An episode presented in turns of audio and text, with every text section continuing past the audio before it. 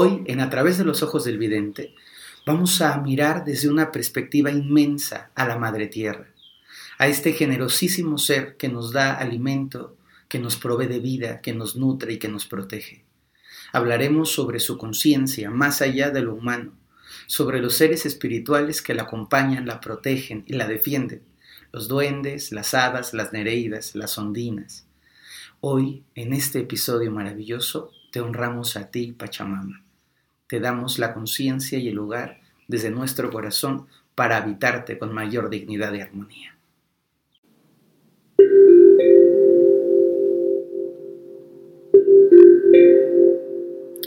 Más allá del mundo visible hay un mundo extraordinario, una realidad de energía y vibración, un espacio sagrado, espiritual y mágico. A través de los ojos del vidente, te invitamos a conocer, a aprender y a crecer, a descubrir un nuevo universo lleno de maravillas que están aguardando para ti. Bienvenidos y bienvenidas todos a abrir la percepción, a entrar en conciencia con la magia, con lo trascendente, con lo espiritual y con lo sagrado. El día de hoy estamos haciendo nuestro episodio número 24 y muy agradecidos con sus respuestas, con sus mensajes, con su intención de que los ojos del vidente crezcan y que tú aprendas a mirar la realidad desde una perspectiva mucho más amplia y mágica. En este episodio vamos a hablar de nuestra Madre Tierra, de Gaia o Pachamama. No solamente de la parte física, de sus mares, océanos, montañas y continentes, sino de su parte energética, de su aura, de su corazón cristal, del interior que aguarda profundamente lleno de misterios, de secretos, de regalos y de pulsaciones. Hablaremos también de forma somera, porque quiero hacer un episodio completo dedicados a ellos, sobre los seres elementales, cuál es su función, para qué están aquí. Y de una manera muy particular, hoy quiero honrar a este precioso y maravilloso ser que es nuestro hogar, que es nuestra madre, que es nuestra fuente de alimento, porque se acerca el Día de la Tierra. Y el próximo 23 de abril a las 9 de la mañana, en vivo, desde un espacio natural en la Ciudad de México, te quiero invitar a una meditación planetaria por la Tierra. Si no lo puedes hacer en vivo porque no estás en la Ciudad de México, no te preocupes, lo vamos a procurar transmitir para que estemos todos enlazados con esta sintonía. Bien, pues para arrancar quiero hacerte mención de cómo tienes una idea de la Tierra y cuando piensas en la Tierra, piensas en, una, en un mapa mundi o en un planisferio y para ti eso es la Tierra, algo plano, sólido, limitado por el espacio físico. Pero nuestra Tierra tiene un campo energético, tiene un aura maravillosa, preciosa. De una manera, a simple vista, la Tierra parece una cosa, ya sabemos que es tendiendo a esférica, aunque no es perfectamente esférica, pero cuando lo miramos a través de la dimensión espiritual, la Tierra parece como un prisma, como si fuera una especie de brillante o de diamante con muchísimas eh, eh, vetas, como si fuera un diamante cortado, cuando tú ves el diamante con todos los cortes que tiene que refractar la luz, pues algo muy similar es nuestro planeta. Tiene una energía muy geométrica, muy equilibrada y muy balanceada, y esa energía tiene muchos puntitos, muchos puntitos de conexión. Imagínate a lo mejor te digo, como, muchos brillantitos pegados y cada brillantito con un punto de arraigo. Esos puntos de arraigo son centros energéticos especiales que hay a lo largo de todo el planeta. Es importante recordar que antes de que hubiera humanos había tierra y después de que haya humanos va a seguir habiendo tierra. Es una entidad viva, consciente y energética, no solamente un espacio plano donde podemos construir nuestras casas. Esta energía que, se va configurando va dando lugar a que hay algunos sitios, algunas zonas que son grandes centros de poder en el planeta. En todos lados hay. Hay unos que son muy, muy grandes, muy, muy poderosos, otros que son un poquito más sutilitos o que son descendientes de ellos o dependientes de estos grandes centros de poder. La Tierra en el interior, adentro de toda la profundidad, tiene un corazón cristal de un, rojo intensísimo. Es como si fuera un gran, gran cuarzo. No está, no está pulido, no está cortado bien, pero es como si fuera un gran cuarzo. Imagínate una, punta de cuarzo, pero inmensamente grande, grande, grande, grande, que está en, en, un color rojo encendido, muy, muy rojo, como si estuviera ardiendo y está emitiendo una luz roja. Y esa emisión de esta luz roja es como si fuese un corazón. De hecho, nosotros los chamanes les llamamos el corazón cristal del planeta. Entonces, desde la parte de arriba parece un cristal, un prisma que está atrayendo toda la luz cósmica, que está también recibiendo la influencia de todos los soles, de todas las estrellas, de toda la información que hay en el universo, y adentro está latiendo como un tambor, un corazón que está pulsando la información del planeta hacia toda la creación. Como los seres humanos, recibimos información, traducimos la información y compartimos o regresamos esa información para los demás. Esta tierra espiritual, esta tierra energética, muchas formas de llamarse. La, la, forma Gaia es muy común, es una forma que viene del griego, pero a mí me gusta mucho llamarle Pachamama, aunque no es una palabra del chamanismo mexicano, es una palabra del chamanismo peruano. Porque en la primera ocasión que tuve oportunidad de estar en Machu Picchu, yo sabía, entendía desde chiquito que la tierra está viva, como te enseñan de sí, sí, sí, no maltrates a los, a los arbolitos. Tuve la fortuna de crecer con mi abuelito Fernando, que era un hombre amante de las plantas. Entonces mi abuelito quería a las plantas más que a casi cualquier cosa y las cuidaba muchísimo. Entonces Tuve esta instrucción de las plantas son sagradas, la tierra está viva, pero uno no entiende eso cuando es pequeñito, o por lo menos yo no lo entendía. Luego me hice chamán, en el chamanismo pues te explican y es lo mismo, entonces la tierra está viva y claro, tienes que pedir permiso. Y lo entendía, diría yo que someramente, lo entendía bien, pero no había hecho esta introspección profunda.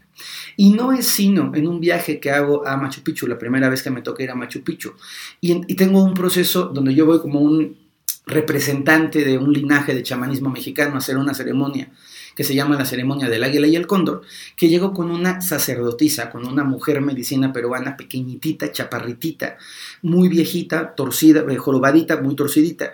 Y de pronto yo eh, entro al espacio de sanación con mucho cariño y voy caminando y me dice, alto muchacho, alto, o alto mi niño, no me dijo muchacho, alto mi niño, alto me paré y de pronto con el poder de esta mujer medicina me mira con esos ojos profundos. Yo creo que en ese momento el espíritu de Gaia la tomó porque fue para mí muy impactante y me dice, yo soy tu madre, ¿no? Y entonces generó un movimiento primero como de, ¿qué, qué me está diciendo señora? Pero luego entendí. Dijo, yo soy tu madre la tierra, ¿qué no ves que me estás pisando? Descálzate y tócame con suavidad. Entonces para mí eso fue como, una, como un golpe impactante porque fue claro, todo el tiempo estoy caminando sobre la tierra y no soy consciente de que estoy caminando sobre la tierra. Entonces me quité los, las, eh, botitas que traía, me quité los zapatos, me quité los calcetines y empecé a caminar y entonces me toma la mujer de, la parte de atrás de la espalda, se, me sienta, me coloca y me dice, mírame. Y hay amigos, ¿qué les cuento? Que de pronto con mi visión y lo que estaba haciendo esta mujer en mí, empiezo a observar que con una claridad infinita cómo la tierra estaba respirando. Y de pronto me dice, mira los sapos, mira las montañas. Y veo las montañas y imagínense que estaba viendo yo como un dinosaurio gigante y veía perfectamente la columna vertebral de la tierra. Y entonces me decía, he ahí mis huesos. Y entonces de pronto volteé a otro espacio en donde había como, ya estoy en mi visión, una, una poza de agua y me decía, y esas pozas de agua son mis ojos. Y yo podía ver desde una perspectiva, no estaba en, hongos ni nada, quiero aclarar que estaba, no estaba en mi 5 porque estaba en estado amplificado, pero no con ninguna sustancia. Empecé a ver cómo a través del agua se veían los ojos de la madre tierra. Y de pronto me decía, y mi sangre fluye en los ríos. Y entonces yo veía los ríos fluyendo de información y los cenotes de México que son este, ríos subterráneos fluyendo preciosos. Entonces me empecé a impactar y me decía, y mira, mira mi piel, mira lo que me han hecho. Entonces veía los bosques preciosos y luego los bosques mutilados y me decía, me están lastimando, me están matando, me están cortando. Y veía las montañas, estas de la minería que hacen unos estragos terribles sobre la madre tierra. Entonces fue ella, esta mujer, la que me empezó a hacer como consciente realmente de lo que la tierra es a nivel espiritual y fue por eso es que yo le llamo Pachamama, porque me dijo, y soy tu madre, la Pachamama. Por eso es que yo, aunque provengo del chamanismo mexicano, siempre honro a la tierra con el nombre de Gaia o con el nombre de Pachamama. Y esta experiencia, sumado a que yo ya lo sabía, que yo ya pedía permiso, que toda la historia que ya se imaginarán, a mí me hizo muy consciente de decir, claro, estamos acostumbrados a ver la Tierra de una forma muy plana, estamos acostumbrados a ver a nuestro planeta desde una perspectiva muy chiquita, muy menor.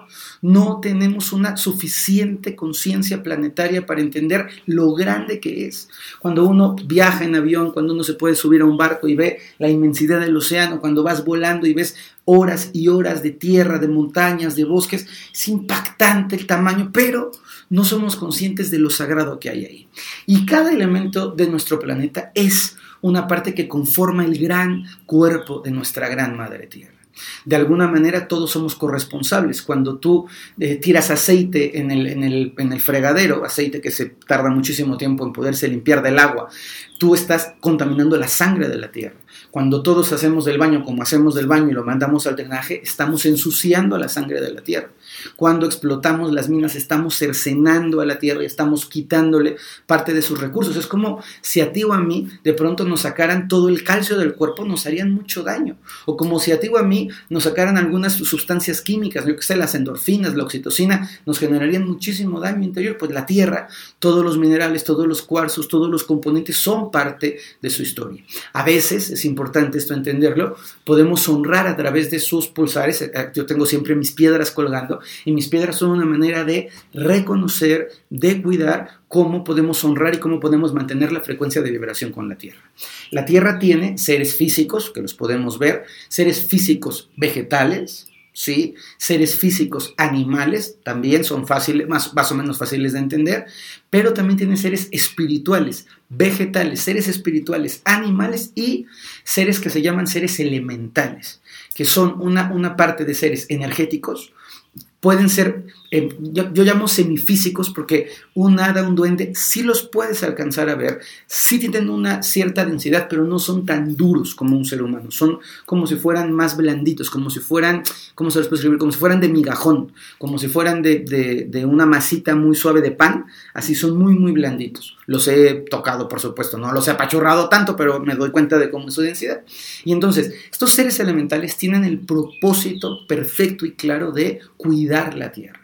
Y cada uno de los elementos que hay en la Tierra tiene algunos seres elementales. Les contaba al principio del programa, la tierra como elemento tiene sobre todo a los duendes, a los gnomos de muchas formas que son increíbles.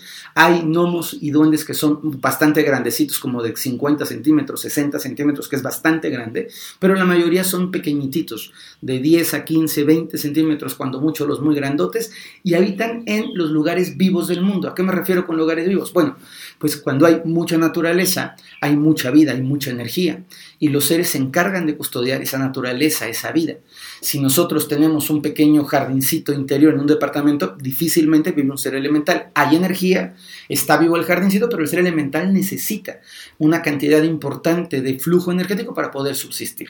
Entonces, los, los duendes, los gnomos son seres de tierra. Eh, desafortunadamente no tienen gorritos como nos enseñaron con David el gnomo. Son, son seres que no tienen una estructura tan humana, son seres un poco energéticos, les digo, con esta como densidad, digamos que son más gorditos que otros. Hay, en particular, me encantan a mí los trolls, que los he podido ver en Noruega, los he podido ver en Suecia, que son impresionantes. En Islandia fue para mí de lo más impactante, porque Islandia es una tierra muy, muy pura.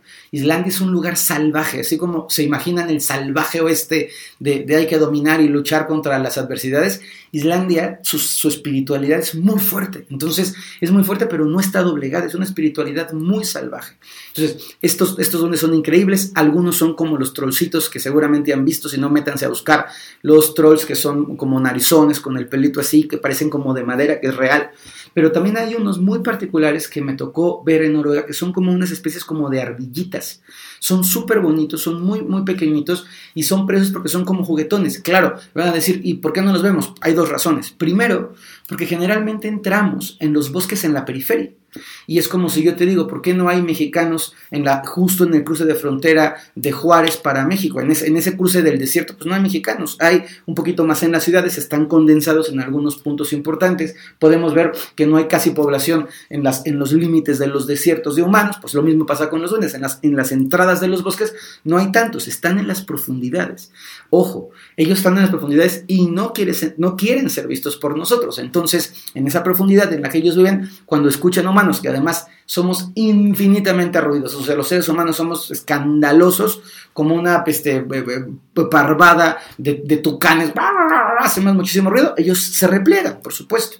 Y cuando los encuentras tienes que ir en mucho silencio, pasar muchas horas, no ratito, horas sentado en meditación, en completa calma, para que la energía del lugar te acoja. Y entonces ellos, si te ven que te acoge la energía del lugar por horas, empiezan poco a poco a salir. No es que tú los buscas, tú estás sentado y empiezas poco a poco a entrar en coherencia y los puedes ir eh, percibiendo por ahí. Es, es, muy, muy bonito, la verdad.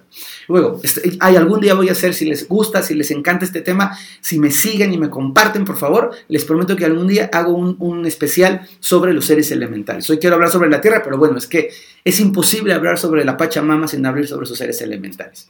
Luego, los seres elementales de aire, que son preciosos, son los más bonitos, se llaman sílfides elfos, son las hadas maravillosas que conocemos todos, que hay hadas y hados, y son como unas especies de chispitas. A veces la gente, en, las luciérnagas, que son como estos, estos eh, eh, insectos que prenden su, colita, las, las, personas pueden a veces estar viendo luciérnagas y por ahí pasa una hada, pero no pueden diferenciar.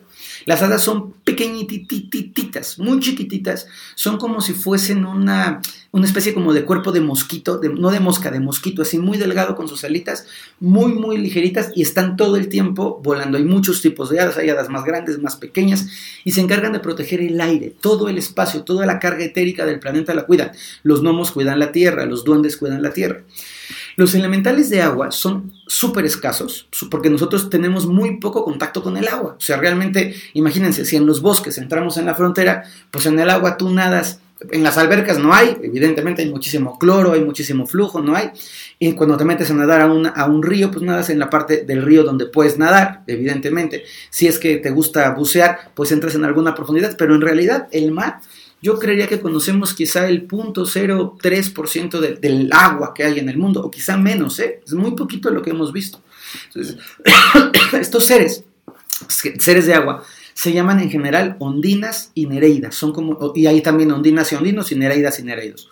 Son como unas especies de espíritus, estos me, estos ha tocado verlos, igual en Islandia hay un lugar que, que cautivó mucho mi alma que se llama Godafoss en el libro que, escribí, que se llama Historias que sanan, cuento una historia sobre Godafos, porque para mí quedó muy marcado en, mi alma. Y ahí se pueden ver en la cascada cómo van cayendo estos, estos seres llamados ondinas, o de repente alguna vez que tuve oportunidad de estar en Venezuela navegando un río eh, para llegar a un lugar que se llama Canaima, que es espectacular, en el río también, de pronto tú te asomas por la barca y ves como nadando al revés, como si estuvieran boca arriba, de repente van pasando estos flujos, también los he visto en México, en San Luis Potosí me ha tocado ver alguna, ¿eh? no, no crean que muchas, pero claro, es lo mismo, vas en silencio, si vas en lancha de motor, pues ¿cómo crees que va a salir algún ser? Se van todos este, fluyendo, si eh, estás de pronto, no, no, no, nada, si mueves el agua, entre el movimiento del agua, la distorsión de la luz, ya no las ves, tienes que estar muy quieto o en una lanchita así muy detenida.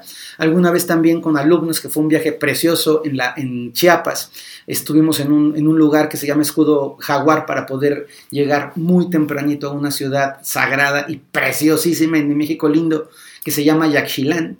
Y yendo hacia Yaxchilán, se, apagaron un momento los motores y cuando están, estás flotando de pronto puedes ver alguno por ahí. Existen también en la parte profunda del océano. Yo en el océano solamente una vez vi algo y lo vi tan rápido que no puedo reconocer que fue. Sé que no era un bagre, sé que no era un, pez espada, sé que había algo ahí, pero no, lo pude ver con, con claridad. Entonces ellos se encargan de cuidar todas las aguas y todos los mares.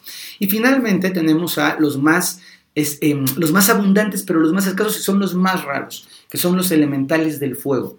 Hay varios, pero fundamentalmente se llaman salamandras. Y los elementales del fuego, que es muy loco, no están en un lugar físico. Cuando se enciende el fuego, el fuego los llama y vienen, pero como es el fuego, es un elemento complejo, es un elemento de muchísima movilidad, es un elemento de mucho impulso, es un elemento de mucha fuerza y entonces es muy complicado trabajar con los elementales de fuego. Yo que me, me, siento muy tranquilo y muy cómodo trabajando con los elementos, siempre soy especialmente cuidadoso con las salamandras porque son como rebeldes, son, eh, muchísimos, son miles y miles y miles de salamandras. En un momento los incendios se pueden prolongar de esa manera porque llegan miles y miles y miles de salamandras y están como todas brincando. Son como una... Em, son como una especie como de chispita con patitas, como si fueran un, eh, un ajolote, un renacuajo, son como con patitas, y entonces brincan, brincan, brincan, brincan y generan muchísimo movimiento, entonces hay que tener siempre mucho cuidado con las salamandras, ellas son eh, poco estables, se pueden perder, no hacen caso, bueno, ninguno de los seres elementales tendría que hacernos caso, pero hay con las hadas, con los, con los duendes, es muy eh, cómodo trabajar cuando te ven en el respeto, cuando te sienten, entonces lo puedes hacer. Bueno, Todo esto es porque lo que les quiero platicar es que tenemos que aprender a tener una mirada diferente frente a la madre tierra. Todas estas cosas están ocurriendo. Es increíble cuando tú entras en una mina, por ejemplo, y ves los cuarzos, los minerales de la mina y te das cuenta cómo están interconectados cómo está fluyendo la mina con todos esos tonalidades de belleza, con todas esas fuerzas, de una manera increíble, como si fuera un gran cerebro. Cuando tú aprendes a ocupar las piedras, como las piedras, los cuarzos, van, generando una vibración súper especial, la sal como un elemento maravilloso de trabajo, de limpia, de depuración, y todo nos lo da la tierra. Ya ni se diga el alimento, ya ni se diga el, vestido, ya pues, es, es por demás decirlo.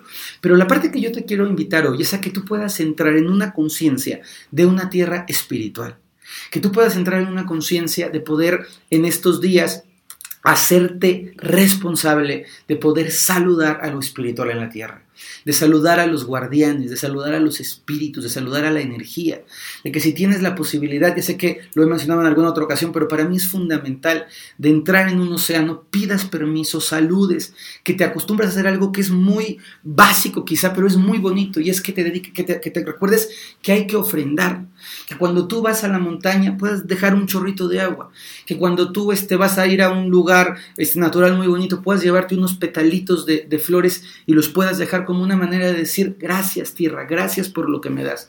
Evidentemente que seamos autorresponsables de los recursos que, ocupamos. De pronto yo me encuentro con gente muy ecologista y muy vegetariana, pero se la pasa comprando ropa cada tercer día y comprar ropa es un desastre para la tierra.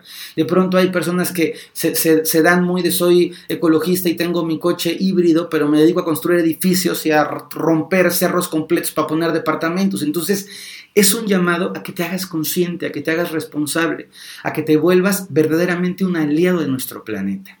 Les voy a, vamos a terminar hoy con una pequeñísima meditación de contacto con la Tierra, pero te quiero pedir de una manera muy, muy especial que recuerdes que este 23 de abril, para todos aquellos que no hemos tenido la oportunidad de coincidir, tengo esta meditación y te quiero invitar. Es gratuita, es en Chapultepec, detrás del Museo Rufino Tamayo, en, que está sobre Reforma. Ahí atrás, en, un, bosquecito, si le das la vuelta al museo, vas a encontrar, vamos a estar, hay muchísimas personas juntas y es importante que te sumes. Y si no lo puedes hacer porque vives fuera de México, que te conectes. Vamos a hacer todo lo posible, y ahí digo todo lo posible porque dependemos del internet de, de, pues, de nuestro celular para poderlo vivir de una manera bonita. Y te agradezco siempre por compartir. Me encanta cuando comparten, comentan, les gusta los episodios. es importantísimo para mí que podamos seguir creciendo esta comunidad. Por eso te pido, si cada vez que te gusta tú me sigues o invitas a una persona a seguirme, las cosas van a crecer y entonces eso nos permite, nos da margen para poder dedicarle tiempo, cariño, pasión, devoción a los podcasts. Ustedes, su escucha es nuestro principal elemento de incentivo para poder crear. Bueno, vamos a hacer un pequeño ejercicio con la Tierra. Se me van de volada los podcasts y yo sé que hay gente que me dice, Fer, hazlos más largos. Me gusta así. Me gusta darles mucho condensado, concentrado, entretenido, para que no se vuelvan mis podcasts como misa del domingo y se me queden dormidos. Bueno, cerramos los ojos, por favor. Y siente que tú eres tierra, que tu cuerpo tus órganos y tu piel son tierra.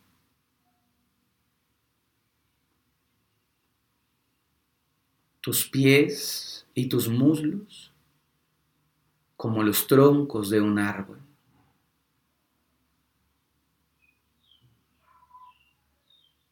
Percibe también que la sangre que fluye por tu cuerpo y la saliva que tragas, la humedad en tus ojos, es agua. Muchos tipos de agua como en la tierra. Siente como los ácidos de tu digestión y el impulso de tu voluntad son fuego como tu deseo de hacer es fuego. Percibe que tu mente, tus sueños, tu imaginación y tu creatividad son aire. siente que hay una vida en ti muy profunda y arraigada, una vida consciente y conectada.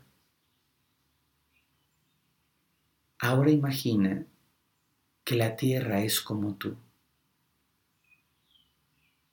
que está viva y tiene conciencia y es una madre que ha dado vida a todo ser viviente que habita en el planeta. Una madre con millones y millones y millones de hijos y de nietos y de bisnietos y de tataranietos.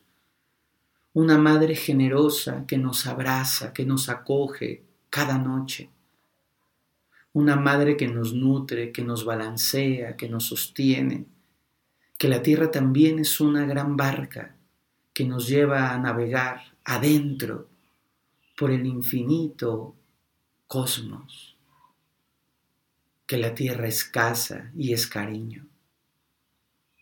Y en esta conciencia, si tú lo entiendes, dile a la tierra, Pachamama, te agradezco cada día y te honro. Decirle Pachamama es sacarla del mundo de lo plano y llamarla con un nombre propio. Es llamarle abuelita, madrecita, tierra linda. Te agradezco y te honro. Y hacemos un par de exhalaciones suaves, muy tranquilas, muy calmadas. y abrimos nuestros ojos. Les agradezco siempre su escucha, su presencia, sus comentarios. Les mando un gran, gran abrazo y nos vemos la próxima semana para seguir compartiendo a través de los ojos del vidente. Un besote, muchas bendiciones y gracias por escuchar, por recibir, porque cada que una persona despierta, cada que una persona honra la tierra, nuestra tierra se pone más bonita, más radiante y más feliz. Cuídense muchísimo, nos vemos la próxima semana. Bye bye, compartan. Que tu mirada se expanda y que contemples lo que te llene de más amor, lo que sea más bonito para ti.